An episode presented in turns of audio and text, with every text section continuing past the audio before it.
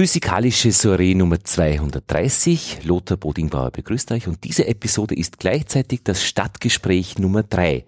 Die Physikalische Soiree nämlich mit wissenschaftlichen Themen, Naturwissenschaft, Physik, Mathematik und Stadtgespräch ist jetzt eine Reihe, die ich gemeinsam mit dem Technischen Museum in Wien gestartet habe, wo wir Themen der Urbanität unter die Lupe nehmen. Und ich bin heute zu Gast bei Alexandra Anderloh, bei Vera Hemmelmeier, bei Pamela Nolz. Danke für die Einladung. Bitte. Gerne, gerne.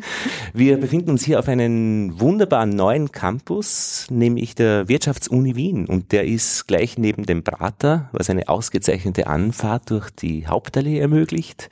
Da steht man plötzlich wuff inmitten von vielen Gebäuden, wo es in der Mitte so Holzflächen gibt, wo man sich zum Mittag hinlegen könnte, wenn es schön wäre. Und wir befinden uns hier am Welthandelsplatz, aber in einer Abteilung, na, das heißt Institut für Logistik. Logistik. Transportwirtschaft und Logistik.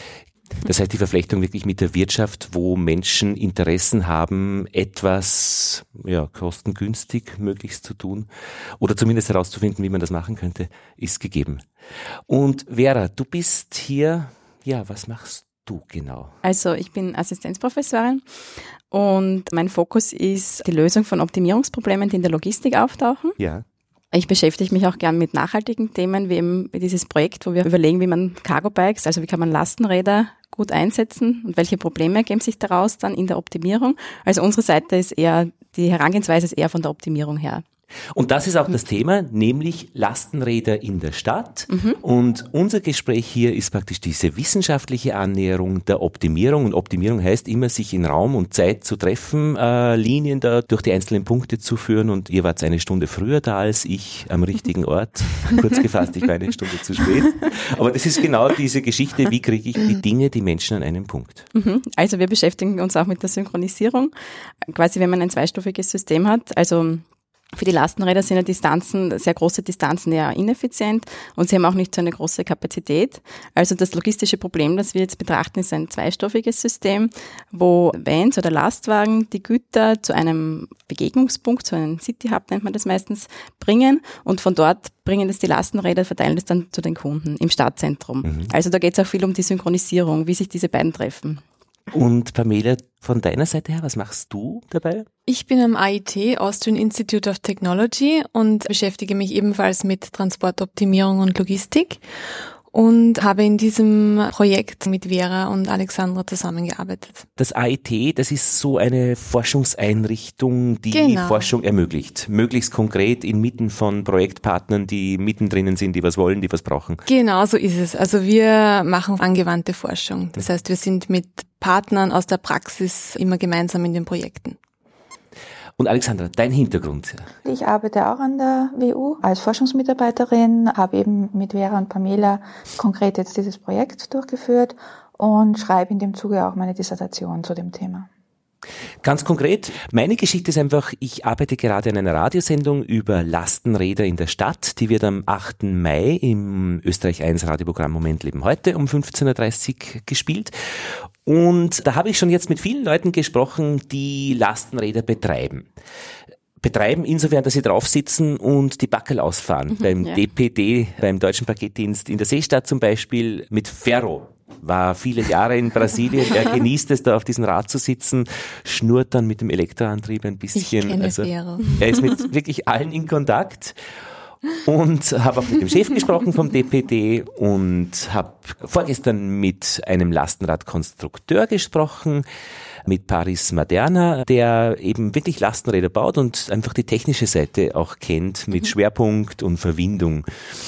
Und dann war ich auch mit einem Familienrat AT, also heißt seine Plattform. Er sagt, er hat nämlich eine Mission mit Stefan unterwegs. Der hat seine Kinder durch die Stadt geschunkelt, vier Kinder und äh, zwei Musikinstrumente. Und das war wirklich eine logistische Herausforderung. Insbesondere ist das zweite Kind verschwunden, eine Stunde. Und er musste seine Logistikkette umstellen. Aber er war völlig beruhigt, weil er weiß, wenn dieses Kind verschwindet, dann hat es einfach vergessen, dass Religion ist. Und so war es auch dann. Ich habe ihn gestern zufällig getroffen. Ja, und dann kommt mir euer Artikel unter, der äh, voriges Jahr 2016 erschienen ist. Mhm. Und das hat mich schon sehr angesprungen, weil äh, diese Annäherung einfach eine wichtige Facette ist. Also, dass man die Sandkiste verlässt, dass man sagt, ja, Lastenräder sind nicht gut und wir können da gut Kinder fahren. Es geht wirklich um, um, um Logistik, um Warenströme. Mhm. Und du hast wirklich ein bisschen kopfüber reingesprungen. Zweistufiges Verfahren.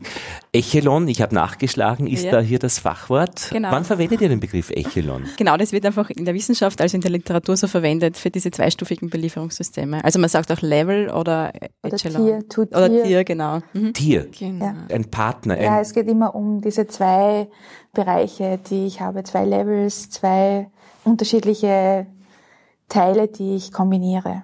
Tiers oder Echelons oder Levels. Je nach Literatur gibt es verschiedene Bezeichnungen dafür, aber sie meinen alle das Gleiche. Ja. Wo fangen wir an bei der ganzen Geschichte? Vielleicht zu Weihnachten. Da gibt's unterm Christbaum Päckchen und äh, es gibt bei einem, bei fünf äh, Personen, die da zusammenkommen, den Wunsch, dass jeder sein Päckchen findet. Das ist eigentlich eine sehr leichte Aufgabe. Man weiß einfach, man ist um fünf Uhr bei der Bescherung zu Hause. Dann sind die Päckchen unterm Baum. Richtig mhm. zugeordnet schon auf die richtigen Häufchen. Und jeder von uns fünf kann sich, oder von den fünf, die beteiligt sind, kann sich dann sein Häufchen nehmen und wir sind am Ziel. Was unterscheidet jetzt eure Geschichte von dieser Situation? Sie sind insofern vorsortiert, dass äh, wir ja eine Einteilung machen, welches Fahrzeug beliefert welche Kunden. Also quasi die Vorsortierung beginnt äh, schon im Depot, von dem die Fahrzeuge wegfahren. Der Unterschied, den wir haben, ist, dass wir durch den Verkehr, den wir in der realen Welt haben und der nicht immer gleich ist, nicht sagen können hundertprozentig, wann welches Fahrzeug genau an welchem Punkt ist weil Fahrzeiten eben variieren können. Und das macht eben diese Synchronisierung, dieses Treffen zwischen zwei Fahrzeugen an einem bestimmten Ort zu einer bestimmten Zeit relativ aufwendig. Alexandra, das ist mir way too schnell. Also zu schnell. ich muss noch erst die Annäherung verstehen. Päckchen unterm Christbaum, die schon wirklich, also das Kind oder die Person hat sein Häufchen. Die beiden befinden sich am selben Ort, die Zustellung wurde schon gemacht. Das ist einmal die Geschichte. Das ist aber lange nicht der Fall, weil üblicherweise sind Päckchen irgendwo anders. Sie sind von ihren Zielen getrennt. Dass die Päckchen hinkommen unter dem Weihnachtsbaum heißt ich bestelle sie mal irgendwo ja. egal wo, dann müssen die Päckchen von dort, von diesem ja. Lager zu mir kommen. Mhm. Und je nachdem, wie das halt abläuft, gibt's halt dann einen oder mehrere LKWs, die mhm.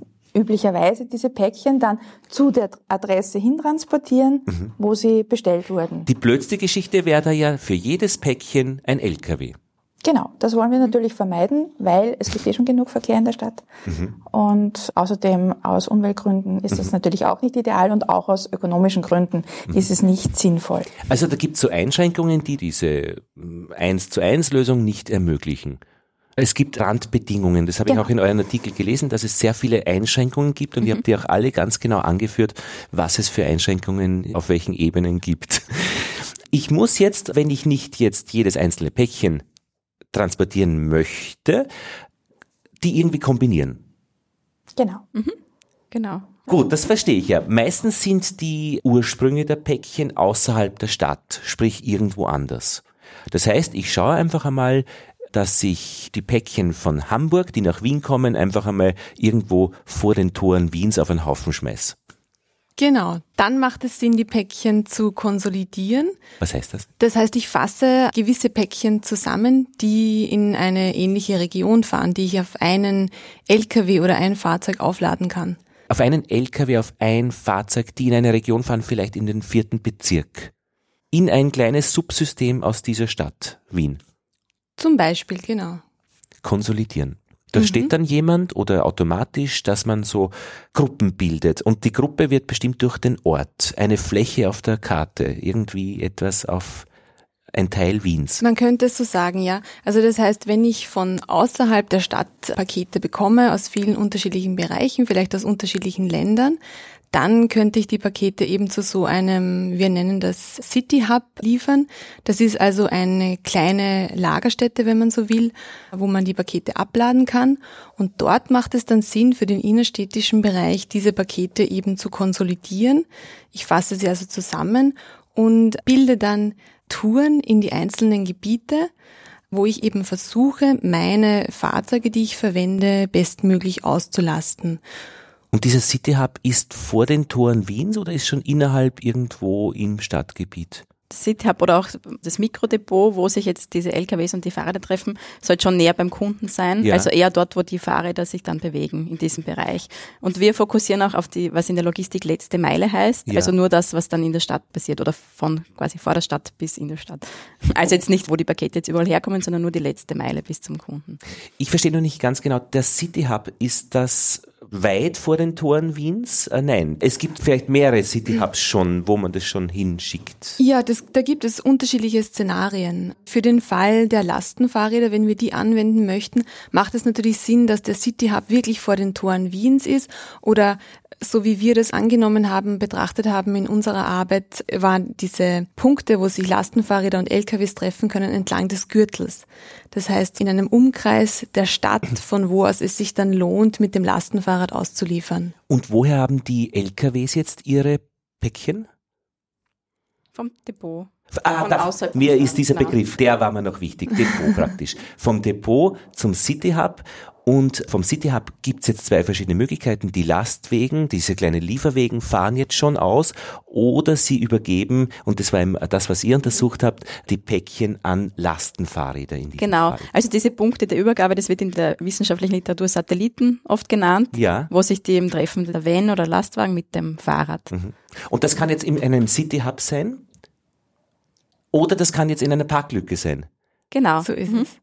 Also mir gefällt der Begriff ganz gut Rendezvous-Logistik, ja.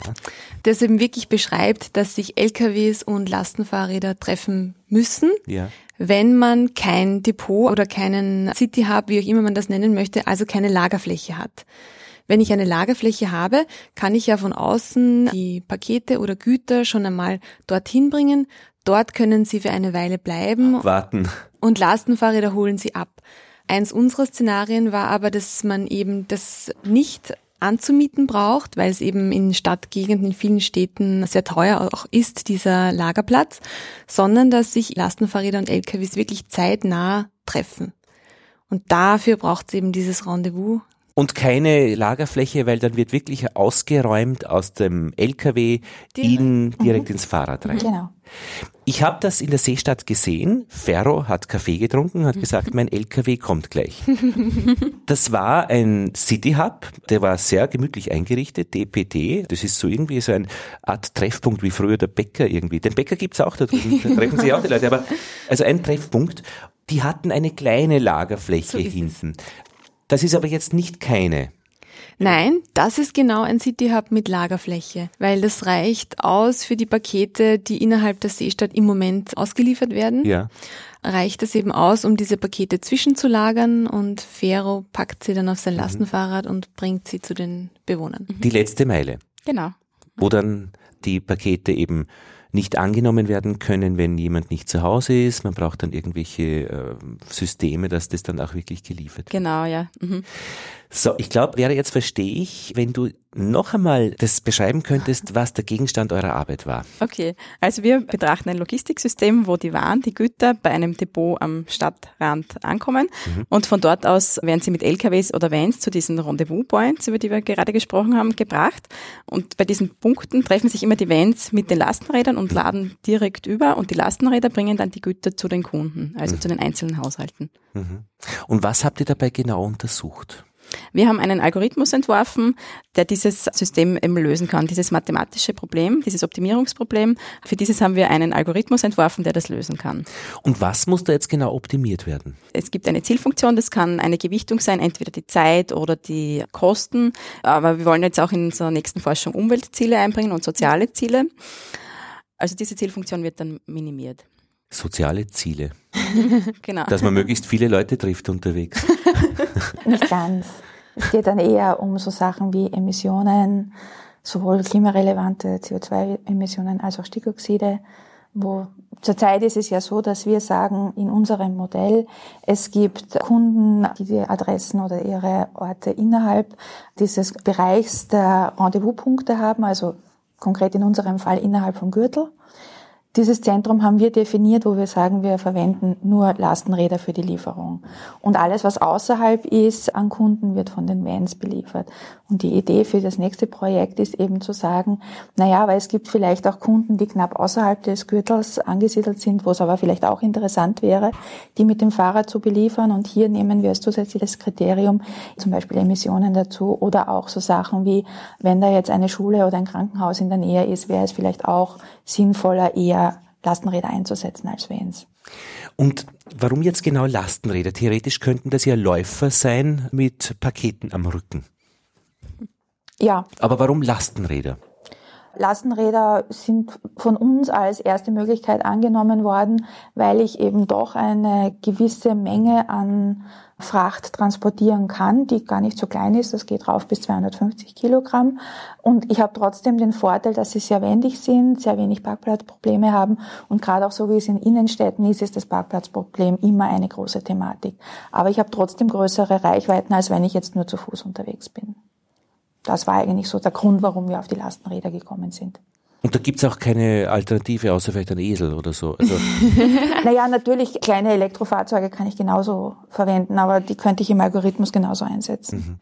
Die Elektromobilität ist ja insbesondere ein Aspekt, der auch bei den Lastenfahrrädern zutrifft denn es können wirklich schon schwere Lasten auch transportiert werden. Man kann auch die Waschmaschine mit dem Lastenfahrrad transportieren und da braucht es dann schon ordentlich Schmalz in den Beinen.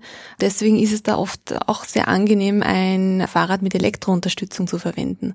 Und gerade jetzt im logistischen Bereich macht es natürlich Sinn, Elektrofahrräder zu verwenden, also nicht nur als reine Lastenfahrräder mit hm. menschlicher Beinkraft betrieben. Hm. ja, als Stadtimker habe ich vier Bienenkisten nach Bruck an der Leiter mit einem Lastenrad gefahren ah, ja. und habe nur nur die Menschen waren beeindruckt am Straßenrand, haben gewunken und ein, ich habe einer hat sogar irgendwie zu seiner Frau gesagt, boah, der muss wadeln. so, ja, nicht, nicht, besonders, also das ist einfach gut gegangen. Das mhm. Lastenrad hat irgendwie so eine Dimension, die gut ins Stadtgefüge passt. Genau. Man schnurrt so durch und man kann doch eben 250 Kilogramm da draufpacken. Da gibt's eigentlich auf diesem Platz nicht wirklich was, also eben, bis auf äh, Esel oder Kamel. Aber ja, das haben wir noch gar nicht überlegt. Statt Esel. Ja. Und Vera, wenn du sagst, wir haben untersucht und wir haben versucht zu optimieren, äh, da geht's um Netzwerke, um mhm. Matrizen, oder wo, was, was, ja. Distanzmatrizen. Beispiel, ja. Was, wie arbeitest du da oder wie arbeitet ihr da? Was macht ihr da? Also es gibt eben viele Probleme, logistische Probleme in der Welt und die kann man dann übersetzen in ein mathematisches Modell. Also dieses Problem nimmt man her, übersetzt es in ein mathematisches Modell. Da muss man es irgendwie lösen. Da gibt es einerseits die Möglichkeit, das exakt zu lösen. Das heißt, man findet die optimale Lösung, also die absolut beste Lösung, die es gibt. Oder man nimmt Ernährungsverfahren, eine sogenannte Heuristik. Und das haben wir in diesem Fall gemacht, weil es von der Praxis her äh, sich oft anbietet. Also die exakte Lösung zu finden, ist oft zu zeitintensiv. Beziehungsweise sind manche Probleme auch zu komplex und zu schwierig, dass man die exakte Lösung finden kann. Also wir haben so eine Heuristik oder eigentlich eine Meta-Heuristik entwickelt, Problem gelöst. Was ist eine Heuristik? Ernährungsverfahren. Also okay. man findet einfach eine Lösung, die so nah wie möglich am Optimum ist. Also man versucht durch verschiedene Schritte mhm. die Lösung immer zu, Schritt für Schritt zu verbessern mhm. und dann bekommt man eine Lösung. Man weiß aber leider nicht, wie nah sie am Optimum ist, aber bei einer guten Heuristik ist das dann mhm. hoffentlich der Fall, dass sie sehr nahe bei der optimalen Lösung ist. Und aus welcher Kiste, in welche Kiste greift ihr da, wenn ihr sagt, ein mathematisches Modell? Ist das jetzt, also wir kennen aus der Schule ähm, die Trigonometrie, die wird es nicht sein, schätze ich. Nein, das ist also die ganzzahlige, die lineare oder die ganzzahlige Optimierung. Ah, haben wir gelernt in der fünften Klasse. Ja. Sehr gut. Lineare Optimierung, ja. Genau. Mit, ja. mit, Linien, da bildet man eine Fläche im Koordinatensystem und dann muss man eine Zielfunktion so lange verschieben, bis man den äh, fernsten Punkt irgendwie erreicht. Mhm. Wenn man nur zwei Entscheidungsvariablen hat, lässt sich das so lösen. Und wie viele habt ihr? Ja, das hängt von der Größe des Netzwerks ab, aber das sind in unserem Fall waren es, glaube ich, 120. Mhm. Ja. oder so circa. Muss ich mir das noch flach vorstellen oder ist es Nein. irgendwas 120-dimensionales oder Genau. irgendwas? Aha, gut, Darum aber scheitert man dann meistens mit räumlichen Vorstellungen. Wir lösen es nicht mit, ja. mit Aufzeichnen. Also grafisch lösen kann ich eigentlich nur bis drei Entscheidungsvariablen, Ja, ja. dann kann ich es räumlich noch darstellen. Darüber hinaus, ja, muss ich auf die reine Mathematik vertrauen. Aber de facto sind dann die Ergebnisse Tabellen, von denen ihr dann die als die beste nehmt, wo irgendein bestimmter Wert den größten oder kleinsten Wert hat. Ja, es ist die klassische Optimierung. Das, Mhm. was ich mache oder was du gerade angesprochen hast, ist eben meine Zielfunktion. In unserem Fall haben wir Kosten minimiert. Und dafür haben wir eben versucht, eine Lösung zu finden, also die Routen für alle Fahrzeuge und diese Rendezvouspunkte, die besten, um eben diesem Minimum an Kosten möglichst nahe zu kommen, unter Einhaltung eben aller Bedingungen, wie es gibt eine gewisse Kapazität der Fahrzeuge, die nicht überschritten werden darf. Sie dürfen nur maximal eine gewisse Zeit unterwegs sein. Sie dürfen nicht zu lange an den Rendezvouspunkten auf das jeweils andere Fahrzeug warten und so weiter und so fort. Ist auch dabei, wie die Pakete eingeschlichtet werden in so ein Lastenrad? Nein. Oder in so einen Van? Also weil, weil ich weil da vorne irgendwie ein Backel brauche, was hinten ist, bin ich erledigt. Das ist richtig, aber wir gehen davon aus, dass das entsprechend sortiert ist. Also dieses Problem, diese Das in der, in der Wissenschaft Binpacking-Problem, Binpacking. Das gibt es also wirklich als Ja, ja, Wissenschaft ja, ja. erkanntes Ja, ja. Problem. Ja. Ah, Das Ja. ist so wie Tetris, kann man sich Genau. ja, ja, eben. das ja. genau. Möglichst günstig, billig. Was heißt billig oder für wen? Das hängt von der Zielfunktion ab. Also das wird im Vorfeld definiert, dass ich sage, was will ich eigentlich optimieren? Das muss ich im Vorfeld einfach in diesem Modell definieren. Und bei uns war es in der ersten Arbeit eben, dass wir gesagt haben, wir wollen die Kosten für das Unternehmen minimieren.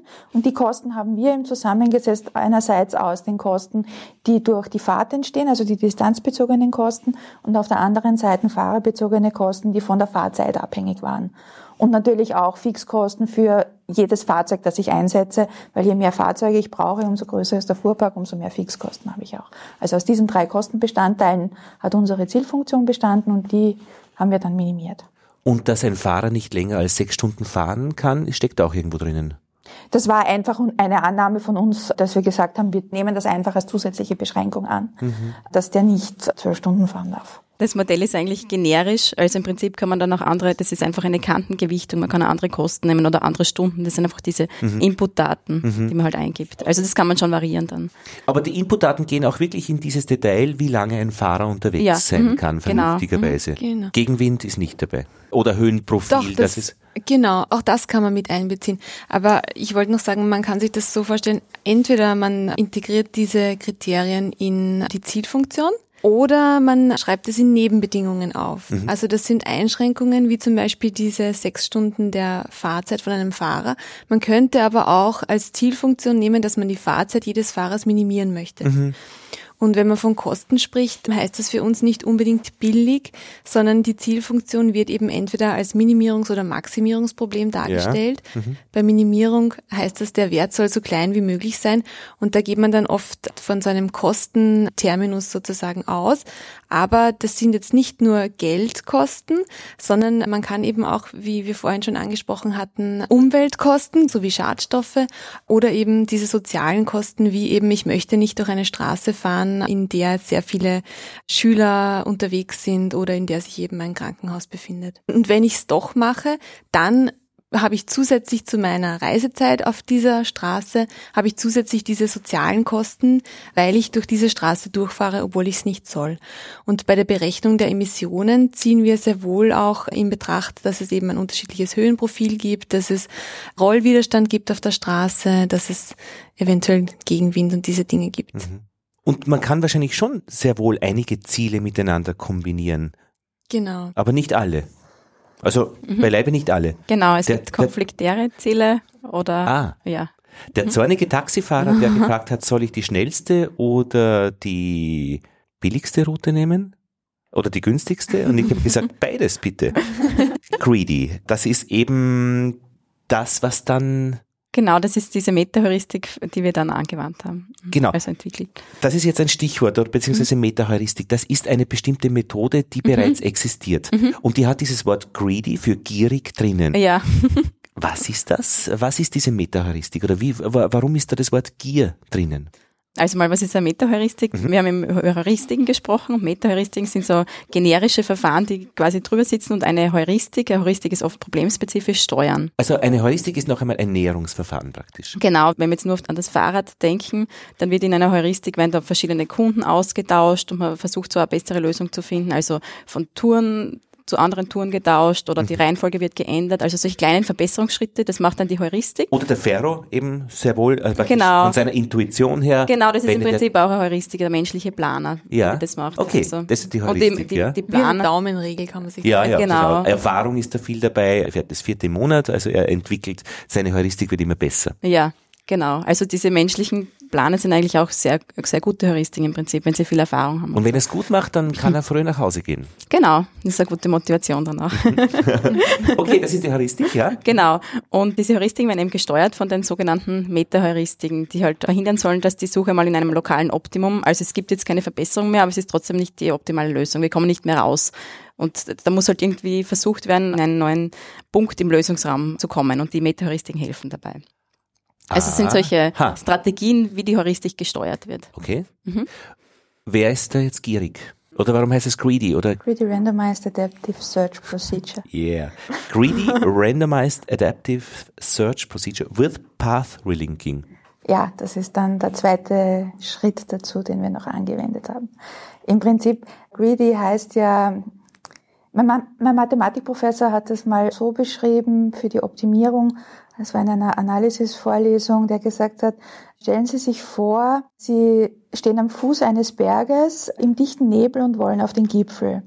Und eine Möglichkeit, das zu machen, ist, Sie können immer nur einen Schritt weit sehen. Sie nehmen immer den steilsten Anstieg, weil Sie wollen ja möglichst schnell auf den Gipfel kommen. Mhm. Und jetzt gehen sie und nehmen immer den steilsten Schritt und dann sind sie irgendwann einmal an einem Punkt, wo es immer nur mehr runtergeht. Mhm. Also nehmen sie an, das ist der Gipfel und dann geht der Nebel weg und dann sehen sie, sie stehen hier herunten, das ist zwar so eine kleine Erhebung, aber der Gipfel ist da oben. Mhm. Das ist, was die Vera gemeint hat mit, ich habe nur ein lokales Optimum mhm. erreicht, aber nicht das, das mhm. globale. Und wenn ich eben immer diesen steilsten Schritt nehme, dieses Gierige ist, ich versuche immer das nächstbeste was jetzt gerade in der, in der Situation gilt, zu erreichen.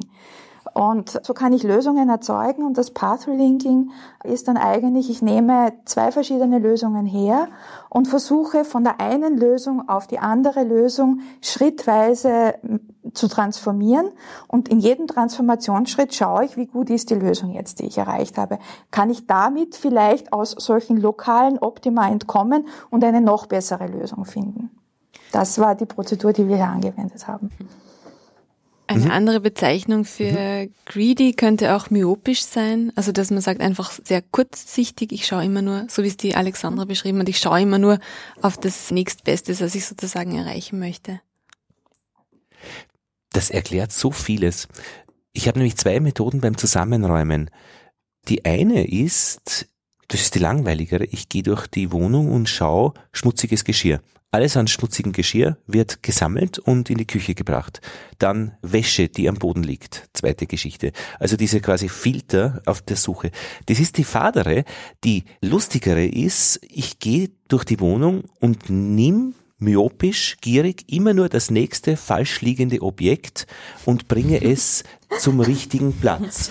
Wenn eine zweite Hand frei ist, kann ich auf dem Weg dorthin ein weiteres falsch liegendes Objekt einsammeln und wenn der, der richtige Platz dafür, und jetzt bin ich schon bei einer Optimierung praktisch, ja. auf dem Weg zum ersten Platz ist oder nur mit einer geringen Abweichung, dann könnte ich das vorher schon noch loswerden, aber sonst halt als zweiten Weg, nachdem ich das von der ersten Hand am richtigen Platz gemacht habe. Und so bin ich einfach, da kann ich an andere Dinge denken, das kann irgendwie schon automatisiert ablaufen lassen, kann Podcasts hören nebenbei. und ich weiß genau, wenn ich so auf die Art kurzsichtig und gierig äh, eine halbe Stunde durch die Wohnung gegangen bin, dann liegen die Dinge alle richtig.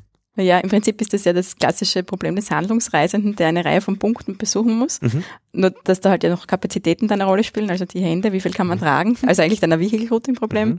Und unsere Probleme sind Erweiterungen von diesem Problem. Mhm. Von diesem Vehicle-Routing-Problem. Ich habe ich hab mir überlegt, der Handlungsreisende ist nämlich ein Begriff, ob ich mhm. das einbringen soll in unser Gespräch. Äh, ich habe es auf unsicher gestellt und das zweite war das Königsberger Brückenproblem. das ist ja in diesem Fall ja nicht der Fall. Wir müssen Nein. ja nicht irgendetwas, wir müssen ja keine Routen abfahren. Wobei bei der Apotheke. Naja, wir fahren schon Routen ab, aber das Königsberger Brückenproblem bezieht sich darauf, dass ich eine ganze Kante abfahre, also dass ich alle Kanten in einem Problem abfahre, zum Beispiel Schneeräumung, hm. Müllabfuhr wäre sowas. Polizeistreife, jeder mal sichtbar werden. Genau. Irgendwo. Bei uns geht's aber, ich muss Punkte erreichen. Und damit ist es ein eher dem TSP, also den Ach Traveling so. Salesman Problem. Ah ja, der muss ja Punkte erreichen, genau, genau, und nicht Kanten abfahren. Ach ja, und ihr habt aber Apotheken untersucht. Das heißt, ähm, die fahren ja sehr oft während des Tages Medikamente zwischen ihren Stützpunkten. Das war im Prinzip die Motivation für das ganze Projekt.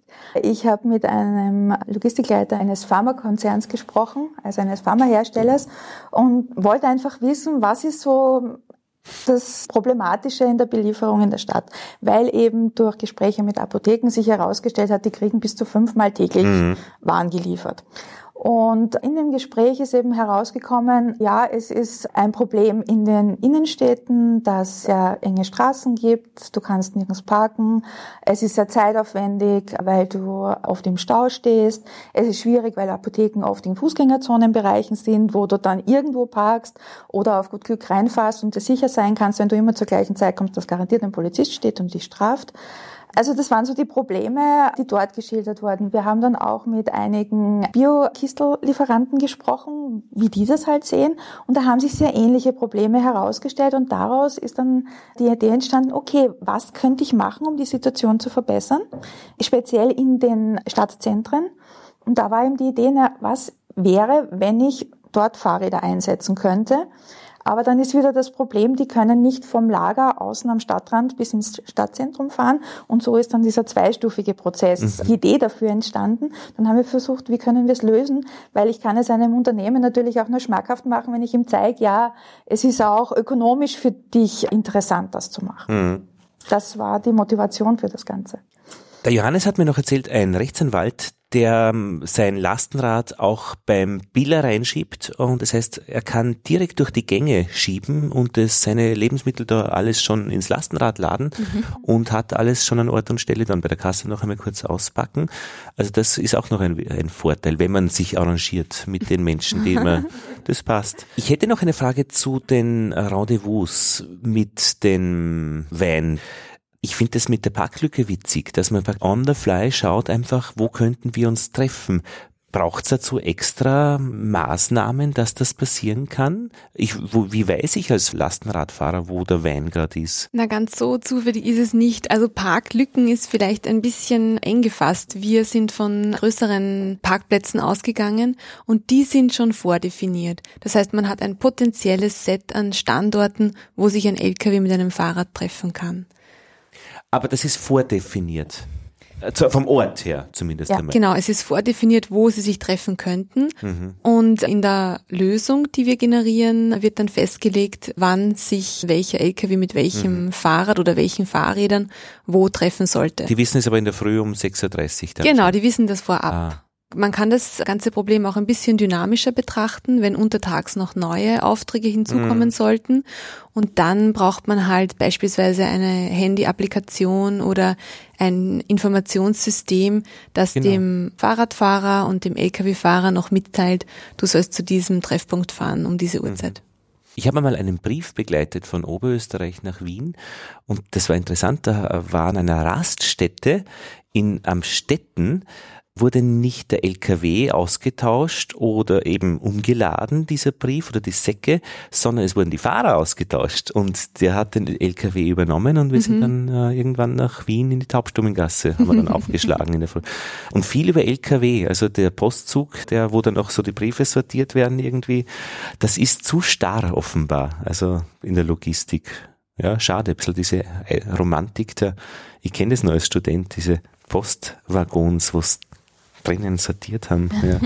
Na gut, ja. Aber da tut sich einiges. Ist das eigentlich ein sehr, sehr volatiles Feld, die Logistik, äh, wenn man sich damit beschäftigt, von eurer Sicht aus?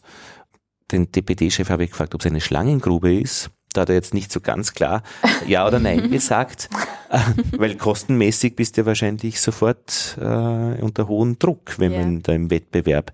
Aber jetzt rein vom, vom vom Feld, vom Forschungsfeld tut sich da ganz viel im Moment? Im Moment, ja, ist sehr dynamisch. Und warum ist das so, glaubst du, Vera? Äh, weil immer neue Ideen kommen, eben weil auch so nachhaltige Ziele halt mit einfließen. Sagen wir die Elektromobilität. Mhm. Mit 3D-Druck wird sich vielleicht auch wieder vieles ändern, wo ich dann nicht mehr die Waren hin und her schicke, sondern mhm. die Rohstoffe und die Druckanleitung mhm. mag vielleicht auch einiges verändern. Also ich glaube, dass sich da in nächster Zeit gerade durch diese neuen Technologien und Innovationen auch in der Logistik sehr viel ändern wird. Hm. Auch die Methoden, die es gibt, die man verwenden kann, wenn man etwas versucht zu lösen. Also ich würde sagen, die Methoden sind nicht so dynamisch Nein, die Methoden wie, die, nicht, wie die Anwendungen. Nein, das entwickelt sich nicht so schnell. Eigentlich also sind sie ja wahrscheinlich, die Probleme sind ja seit, seit äh, der, dem Erdaltertum bekannt. Die klassischen Probleme, ja. Also zum ah. Beispiel dieses Traveling Salesman Problem, das ist ja schon sehr lange bekannt. Aber eben dieses Problem jetzt mit der Synchronisierung und so, das sind dann schon neue mhm. Anwendungsfälle. Ein ganz interessanter Aspekt in unserer Arbeit ist ja, dass man diese Probleme aus der realen Welt dann mathematisch formuliert mhm. und eben wie die Vera sagt, klassische Probleme oder dieses Problem des Handlungsreisenden, das gibt schon länger, aber diese Probleme werden jetzt immer mehr erweitert durch Anforderungen, die neu hinzukommen. Und das ist für uns zum Beispiel Eben zum Beispiel, wenn jetzt viele Leute Pakete nach Hause bestellen mhm. und vielleicht nur zu gewissen Zeiten zu Hause sind, dann muss ich eben ein Zeitfenster beachten, wann ich dorthin liefern mhm. kann. Mhm oder dieser Synchronisierungsaspekt, den wir zusätzlich betrachten. Also das sind immer neue Anforderungen, die mhm. aus der Realität einfach hinzukommen und die dann auch zum Teil sehr problemspezifisch sind, je nachdem, welches Unternehmen ich betrachte, welches Setting mhm. ich betrachte. Und das ist für uns sehr, sehr spannend in unserer Arbeit, dass wir eben genau das erfassen, dass wir verstehen, was genau ist das Problem, welche Anforderungen braucht und dass wir das dann formulieren. Und hast du da den Eindruck, dass die Leute gut miteinander reden können? Na, ich glaube, da braucht es auch ein bisschen Erfahrung, dass man sich gegenseitig versteht. Weil natürlich in der Wissenschaft spricht man schon eine andere Sprache mhm. als in der Wirtschaft. Und ich finde es sehr, sehr spannend, dass man eben versucht, sich zu verstehen, ähm, dass man dann die gleiche Sprache verwendet und dass man gemeinsam diese Probleme definiert und auch weiterentwickelt, dass man sozusagen gemeinsam diesen Weg in der Forschung auch geht. Es geht ja auch um Interessensgruppen mit all ihrem Hintergrund, äh, die, der bedient werden muss. Und wenn zum Beispiel Flughafen, dritte Piste, nein, das bedeutet schon etwas für den Flughafen oder für den Standort Wien. Und Warum dritte Piste? Nein, weil es Klimaziele gibt, an die wir jetzt uns offenbar halten wollen oder Fußgängerzone oder Begegnungszone Marilfer Straße kann ich liefern, ja, aber nur bis zu einer bestimmten Zeit. Und wenn dann die Grünen das Ganze so machen, der grüne Einfluss im Rathaus, dass das nicht fertig geplant den Bürgern präsentiert wird, sondern erst nach einem Jahr mal evaluiert wird, wie entwickelt sich dieser Prozess, dann haben wir auf einmal das Prozessdenken drinnen, was völlig neu ist, ja. Also da ist schon spürbar, dass sich da mehr tut als nur das, was man dann letztlich als Betroffene sieht oder in der Zeitung liest oder so. Und da kommt es noch darauf an, welche Zeitung. Noch ein anderer Aspekt, denn, also es war jetzt vor einem Monat oder so die Cyclogistics-Konferenz und was auch da angesprochen worden ist, dass die Städte oder eigentlich das Denken ist immer mehr in Richtung Autos gegangen durch mhm. den Fortschritt halt und die Städte sind auch für Autos geplant mhm. und manchen Leuten, wenn man auch erzählt von Lastenrädern, die glauben, man spinnt, aber das ist irgendwie ist ein Umdenken erforderlich, dass eben in einer Stadt nicht nur alles mit Autos oder mit Lastwagen passieren kann, mhm. sondern dass man halt auch mehr verstärkt Fußgängerzonen einführen kann, dass eben Fahrräder für Fahrräder Maßnahmen gemacht werden oder für Fußgänger, dass einfach ein bisschen Umdenken ist, dass die Städte Städte wieder mehr für die Leute da sind und nicht nur für den Verkehr. Und auch wirklich auch die Sympathiewerte hoch, sind überraschend hoch, als ich die Kisten gebracht habe, die Bienenkisten nach Bruck an der Leiter die Menschen haben alle gewunken am Straßenrand. Jö, der Imker. So, ja? Also solange man jetzt nicht den Lebensraum Auto aktiv beschneidet, dann hätte man sehr schnell Gegner, sind die Sympathiewerte hoch. Ja. Welche Fragen interessieren euch eigentlich so in eurer zukünftigen Forschungsarbeit, wenn wir Pamela, vielleicht bei dir anfangen. Ja, also mich interessiert besonders der Aspekt der Nachhaltigkeit und ich möchte mich nicht einschränken auf Problemstellungen, die nur auf die Reduktion der monetären Kosten beziehen, sondern mich interessiert es eben sehr, Umweltziele mit einzubeziehen und eben soziale Ziele. Das ist es, was ich besonders spannend finde. Und eben auch alternative Transportmittel. Es können Elektrofahrzeuge sein, die ja auch viele Anforderungen haben. Also da muss ich die Ladeinfrastruktur mit einplanen, ich muss die Fahrzeuge nachladen. Also deshalb, da habe ich eine eingeschränktere Reichweite noch als bei konventionellen Fahrzeugen. Dann eben kleinere Transportmittel wie beispielsweise Lastenfahrräder das interessiert mich, wie man die integrieren kann in die Logistik. Vielleicht auch, dass man betrachtet Güterlogistik gemeinsam mit Personentransport sozusagen. Da gibt's ja auch schon mhm. äh, so gewisse Konzepte in diese Richtung. Mhm. Man kann natürlich auch mit der Bahn oder mit dem Schiff oder so transportieren. Also diese Alternativen zu dem konventionellen Fahrzeug, die finde ich spannend. Und dann eben all die Problemstellungen, die halt aus der echten Welt so entstehen, mit all den konfliktären Zielen von unterschiedlichsten Stakeholdern, also Entscheidungsträgern, die da involviert sind. Mhm. Denn die ziehen ja nicht immer alle an einem Strang. Ja, ja. Das ist auch so eine Optimierungsfrage, wo zieht man halt all, halbwegs hin. Und auch so dieses Stadt-Land-Unterschied, äh, den finde ich noch interessant. Das, was in der Stadt gut funktioniert, am Land Land immer oft gesagt wird, na, das geht, da brauchst du ein Auto oder das geht nicht oder irgendwie. Aber wahrscheinlich tut sich da auch einiges. Genau, das stimmt ja, ja nicht unbedingt, ja. Genau. Ich hätte jetzt, äh, ich bin vom vierten Bezirk sehr schnell in 23 Minuten rübergefahren, hätte ein Backerl mitnehmen können. Für einen Euro hätte ich es getan oder für einen Bekannten auch gratis. Also das wäre jetzt leicht gegangen, quer durch. Genau, wo wir gesprochen haben über diese Dynamik, da gibt es sehr viele neue Optimierungsprobleme, die auf solchen Sachen passieren. Aha.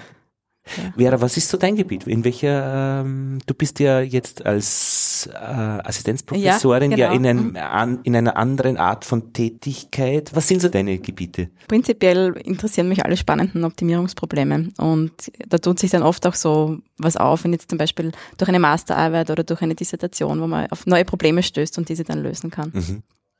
Und wie ist bei dir, Alexander? Ja, natürlich in dem Bereich der nachhaltigen Logistik mhm. interessieren mich Fragestellungen. Wobei, was mich jetzt abgesehen von der Logistik auch persönlich sehr interessiert, ist, einen Schritt über die rein logistischen Fragestellungen, speziell im städtischen Bereich, hinauszuschauen, weil die Logistik ist das eine, aber ich bin ja an gewisse Stadtstrukturen gebunden und es hat sich jetzt in einem Gespräch auch mal aufgetan, naja, könnte ich Städte irgendwie charakterisieren, um zu sagen, ob eine Stadt für zum Beispiel Lastenradanwendung geeignet ist oder nicht. Mhm. Also auch solche Fragestellungen würden mich sehr interessieren. Mhm. Und vielleicht auch Bezirk. Ich habe im 17. Bezirk ähm, den Stefan eben getroffen, der mit seinem Lastenrad die Kinder äh, geholt hat. Der ist ordentlich den Hang hinaufgeschnurrt mit seinem Elektroantrieb mhm. und ich bin da hinten nachgekeucht mit einem normalen Rad. und es gibt schon flache Bezirke, äh, wo es ein bisschen leichter geht. Ja, und das sind natürlich auch Punkte, die sich auch für ganze Städte auswirken. Mhm. Wir haben in einem anderen kleinen Projekt äh, Städte verglichen, also konkret mhm. nur vier Städte. Äh, da war eben auch Kopenhagen dabei mhm. bezüglich Lastenrad- oder Fahrradeinsatz. Und das ist natürlich klar, wenn ich eine Stadt wie Kopenhagen habe, die sehr kleinräumig ist und sehr flach, mhm und noch dazu eine super Infrastruktur hat fürs Fahrradfahren, dann ist mhm. natürlich dort der Lastenradeinsatz ein ganz ein anderer als in Städten wie München, Budapest und auch Wien. Und das Klima, ich meine, Kopenhagen, das besteht ja aus Wikingern. Die setzen ihre Kinder im Februar vorne rein, rote Backerl ohne Haube. Und sie fahren sehr wütend, habe ich gehört, von einer Österreicherin, die dort gearbeitet hat. Also als Autofahrer bist du wirklich am Verlierer. Zweig. Also äh, du wirst von den Radfahrern ordentlich geschimpft, wenn du dann Blödsinn machst. Du wirst auch als Fußgänger geschimpft. Wenn du als Fußgänger in Kopenhagen versehentlich einen Schritt auf den Radweg setzt, wirst du auch geschimpft. Das ist mir persönlich so gegangen. Aha. Die sind da sehr, das ist ihr Weg, die mhm. sind baulich getrennt, die Radwege, mhm. und da beharren sie drauf. Mhm. Und dadurch, dass natürlich sehr viele die Radwege nutzen mhm. und eben auch, also ich glaube mittlerweile pendeln 50 Prozent oder so mhm in Kopenhagen zu Arbeit oder Schule mit dem Rad mhm. und wollen natürlich entsprechend flott unterwegs sein und da legen sie schon Wert drauf. Also als Fußgänger mhm. hast du am Radweg absolut nichts verloren in Kopenhagen. Die können auch nicht verstehen, wie bei uns die gemeinsame Nutzung von Fuß- und Radweg funktioniert. функцию нет. Also mein Kopenhagener Kollege schlägt jedes Mal die Hände über den Kopf mhm. zusammen, wenn er das bei uns sieht. Ich bin gestern über den Karlsplatz gefahren, wo wirklich diese Begegnungszone ist und ich finde, die geht wunderbar. Also die passen sich wirklich alle an, aber es war wie in einem Computerspiel. Also die scharfe Kurve, wo du dann dahinter nichts siehst, dann kommen Menschen entgegen, Hunde, dann kleinste Kinder, wirklich. Also so, äh, in einer Gruppe, die sich an einen Strick festhalten. Und dann äh, fährt die Polizei von rechts wieder raus, ähm, mit einem Höllentempo manchmal, muss man sagen. Und man kommt aber lässig durch aber man darf nur eines nicht auf seinem, auf irgendetwas beharren. Ja. ja. Das habe ich eigentlich sonst nur in Indonesien gesehen, wo ein Schwein durch den Kreis getrieben wurde, aber auch ohne Probleme.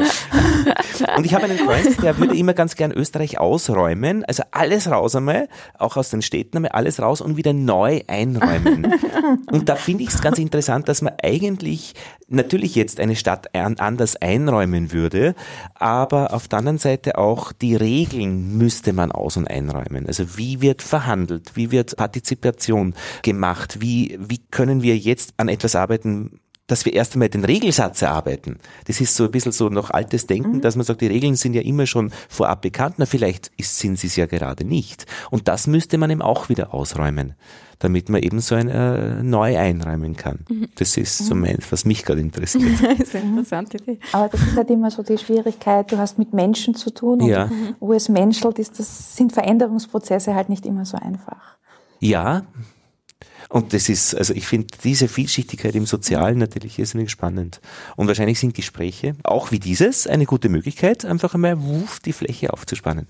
Dann bedanke ich mich für euren Einblick in die wissenschaftliche Seite der Logistik anhand des Lastenradphänomens beziehungsweise der Verteilung von Gütern in einem zweistufigen Prozess, wo Greedy ein Faktor ist, also das nächstliegende zu greifen und dann dorthin zu bringen, wo man es haben möchte. Danke, Pamela, danke, Alexandra, danke, danke Vera. Danke.